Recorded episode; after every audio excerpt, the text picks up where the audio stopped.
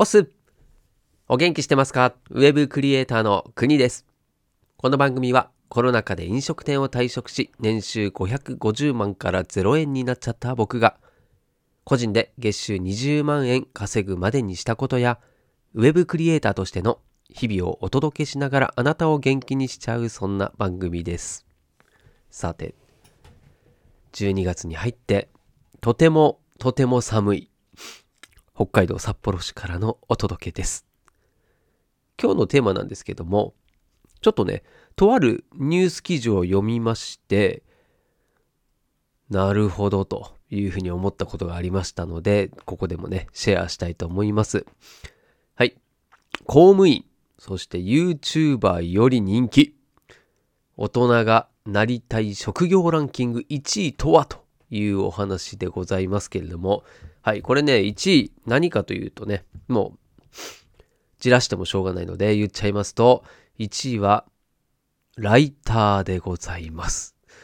ちょっと意外じゃないですか、ライター。うん、まあ、ちょっとこのね、記事、はい、えー詳細欄に貼っときますんで、後で詳しく見てもらいたいんですけれども、なんかね、この記事を読んで、まあ、このアンケート、ランキングなんですけど、なあ、ちょっと時代の流れ変わってるなーって思ったんですよね。まあ、もっと言うと、うんとね、2位が公務員でしょ？で、3位が医者なんですよ。医師。で、4位が YouTuber で、5位が薬剤師。うん、薬剤師人気なんですね。そして、6位が投資家。7位が看護師。これちょっと意外ですね。看護師。そして8位がウェブデザイナー。9位がプログラマー。で、10位が教師ということらしいです。うん。まあ、これね、1231人が選ぶというものなので、まあ、そんなこう、大々的なアンケートではないので、うん。信憑性というとね、どこまであるのっていうところはありますが、でもね、やっぱりこう統計っていうのは、大体傾向出てきますから、うん。明らかにそのライターが上に来るなんていうのちょっと僕は想像できなかったですね。うん。で、まあ、そうだな、分析すると、まあ僕のね、本当なんて言うんだろう、想像の範囲内になりますけれども、うん、やっぱコロナが大きいのかなっていうのは思いますね。で、記事にも書いてましたけど、なんでライターを選んだのっていう理由の第一番上だったのが在宅なんですよね。在宅ワークでできると。うん。で、これはもうコロナでさらに加速しましたから、うん。だから、その働き方っていうところが結構ね、うん、比重が出てきたのかなと思いますね。ただ単に給料が高いっていう職業が人気になっていたはずなんですよ。それがね、ここに来てね、働き方、自分のライフスタイルに合った働き方、まあこれを選べるようになってきてるのかもしれないですね。うん。まあ、あとは、まあ、この後、この後っていうのかな。この先ですね。さらに、まあ、フリーランスとか、まあ個人で稼ぐっていう人は、間違いなくね、増えていくし、うん、あとは副業でのライターというような働き方もあるので、うん、だから本業だけじゃなくてね、副業で働きたいっていう人も含まれているかもしれないですね。うん。まあ、非常にこう、ちょっと興味深い、そんなランキングでございました。うん。で、ここから、まあ、ちょっとね、僕もいろいろ考えたところがあるんですよね。うん。っていうのはね、何かというとですね、まあ、この、僕が今、ライターとしての仕事っていうのもいくつか受注してるんですね。例えば、えっと、メルマガの編集とか、うん。あと、ブログ。はい。ブログの編集もしてます。あとは、ワードプレスという、うん、まあ、これもホームページとかですかね。それに載ってるブログを、えー転記する作業とかね。何かしらこの文章を書くっていうお仕事をしてるわけですよ。うん。まあそういう意味では、こう、時代の流れに、うん、乗ってるなっていうのはちょっと感じたのと、うん。あとね、4位の YouTuber。これもですね、僕が YouTuber というわけではないんですけれども、YouTuber さんの、動画の編集を、やってるというところで言うと、この4位 ,4 位の部分にもね、引っかかってるし、あとね、8位のウェブデザイナー。はい。これも、まさに今、自分が職業訓練で勉強してる内容なんですよ。うん、なんでまあ9位のプログラマーもねちょっと、うん、含まれるかなと思うんですけども、うん、なんでこの10位以内の間に、うんと、4つまたがってるわけですよ。で今までねこう職業って言ったら1個じゃないですか。うん、で飲食店はこの10位以内にはないんですけれども飲食店やってたとしたら飲食店。うん、まさかねその飲食店とライターとっていうことはなかったんですよ。うんまあ、そのことを考えても、やっぱり多様性っていうものもどんどん強くなってるし、あとは、すでにね、こう、いろんな仕事を股にかけるっていうことが、まあ本当これ当たり前なんだなっていうのを、まあ、自分も実際やってるので感じますね。うん。うん、で、まあ、ここから考えていかなきゃいけないのは、まあこれがね、来年どうなのっていうと、僕はまたガラッと変わるんじゃないかなっていうふうに思うんですよ。うん、で、まあ、さらにね、もうちょっと先の話になるとしたら、もう、ランキングどころか、今まで存在しなかった仕事が、急にここの、うん、職業のランキングに、入ってくるんじゃないかなと思うんですね。うん。まあ、これが例えばその NFT とか、仮想通貨、まあそういった関連のものにまあ、仕事が来るのかもしれないし、うん、あとはね先日お話ししたですねメタバースなんていう、まあ、これも新しい、うん、概念だったりね。それがもう仕事になってきてるよっていうところもあるので、うん。まあ、これがですねどんどん流行っていくって可能性は十分あります。うん、でやっぱりそこにはねこう稼げるっていう大前提があるんですよ。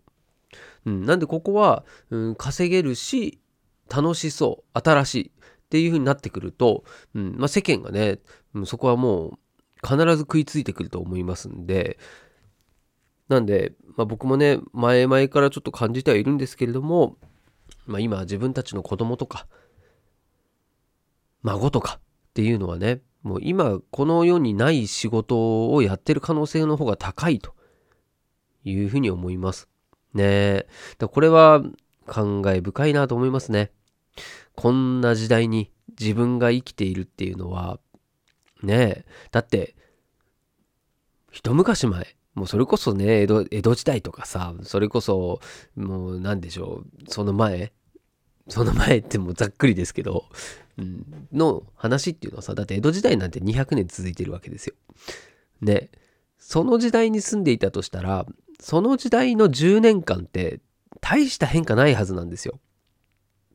うん。こんな、ここまで変化する時代に生まれてる、そして生きてるっていうのは、もう僕らだけですよ。そう、そう考えると、すごい貴重な体験をしているし、まあ、その時代の変化をリアルタイムで見れているっていうのは、まあ、これってね、すごいラッキーなことだと思うんですよね。うん。だからここをですね、自分は、うん、まあ本当貴重な経験をしてるんだなという認識のもとですね、じゃあこの後どうなっていくのかっていうのを予想しながらですね、生きていくっていうのも面白いじゃないですか。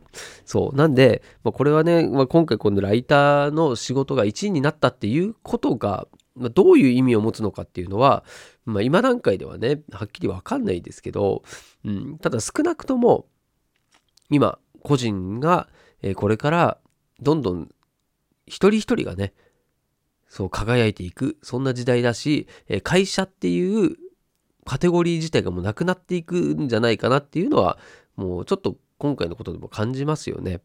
うん。こう会社がやってる仕事以外のことって多いじゃないですか。ね、これ見ると。まあ、そう考えると、うん、まあ、2位のね、はい、2位の公務員。そう、これが、まあ、いずれはね、ちょっと崩壊していくんじゃないかなっていうのはありますね。うん。まあ何にせよね、その、まあ、公務員っていうのは安定っていう部分ではね、うん、まあ急に仕事辞めさせられたりっていうのもまあないだろうし、うん、ある一定のね、お給料もらえるっていう意味では、うん。で、そしてね、なくてはいけないものなんですよね。仕事として。そう、だからこれは、うん、確かにね、上位の方にいるっていうのは、うん、まあ、うん、そうかなと思いますけど、まあ、その他の業種っていうのは、うんまあ、時代とともに変わっていくし、その時その時でね、求められてることって違うので、うん、なんでそれはちょっと今後も見逃せないなと。見、見、見なが、うん、見逃せない見はた、見な、見放さられないですね。はい。ということで、まあちょっとね、今日は、うん、まあ、えー、土曜日ということもありましてね。はい。ゆるりと、うん、ニュースの話なんてしてみましたけれども、いかがでしたでしょうか。まあ、最近ね、ちょっとあの、うんとね、とあるオンラインサロンで、うんとね、Google アラートっていう、はい、そういった機能があるんですが、それを使うといいよっていう話をされまして、はい。まあ、急に何の話ってなるんですが、そう、あの、検索ね、してから自分で調べるんじゃなくって、その Google アラートっていうものに登録しておくとですね、登録した単語、はい。それの関連づいているニュースを、メールに、Gmail に送ってくれるっていう機能なんですよね。うん。で、これ、自分としてはね、なんか、そんななんか便利って思ってたんですよ。実際に使ってみると、こう、定期的にメール送られてくるし、でね、こうざっと見でタイトルとかでささっと見て、で、自分が、あ、これって思うものをこうピックアップして見るので、そんな時間かかんないんですよね。で、興味あるものだけ記事バーっと見る感じで、うん、で今回の記事もそれで見つけたんですけれども、うん。ね、あと、なんだろう、えっ、ー、と、ツイートもしたんだけど、もう一個ね、そのデザイナー関係の、えー、アラートも登録してて、うん、で、そのデザイナーの方だとね、うんと、デザイナーの今求められてる、一番必要だと思うスキルは何ですかっていうのをえフリーランスの方にえアンケートを取ったっていう結果の話もあったんですね。